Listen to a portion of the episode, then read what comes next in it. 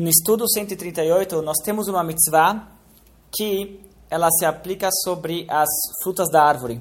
Quando estávamos vendo as leis de kasher, nós mencionamos que tem uma proibição de comer frutos de uma árvore nos seus primeiros três anos de vida. Os frutos que crescem de uma árvore nos primeiros três anos da plantação de uma árvore são proibidos para o consumo. Agora, tem mais uma mitzvah, que é em continuação a isso, que no quarto ano, as frutas do quarto ano, elas podem ser consumidas, mas elas têm uma santidade. E a santidade delas é igual a do Maaser Sheni do segundo dízimo que estávamos vendo no estudo anterior.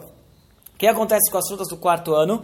Elas devem ser levadas para Jerusalém e consumidas lá. E todas as regras que se aplicavam sobre as leis do segundo dízimo se aplicam para as frutas do quarto ano de uma, de uma árvore.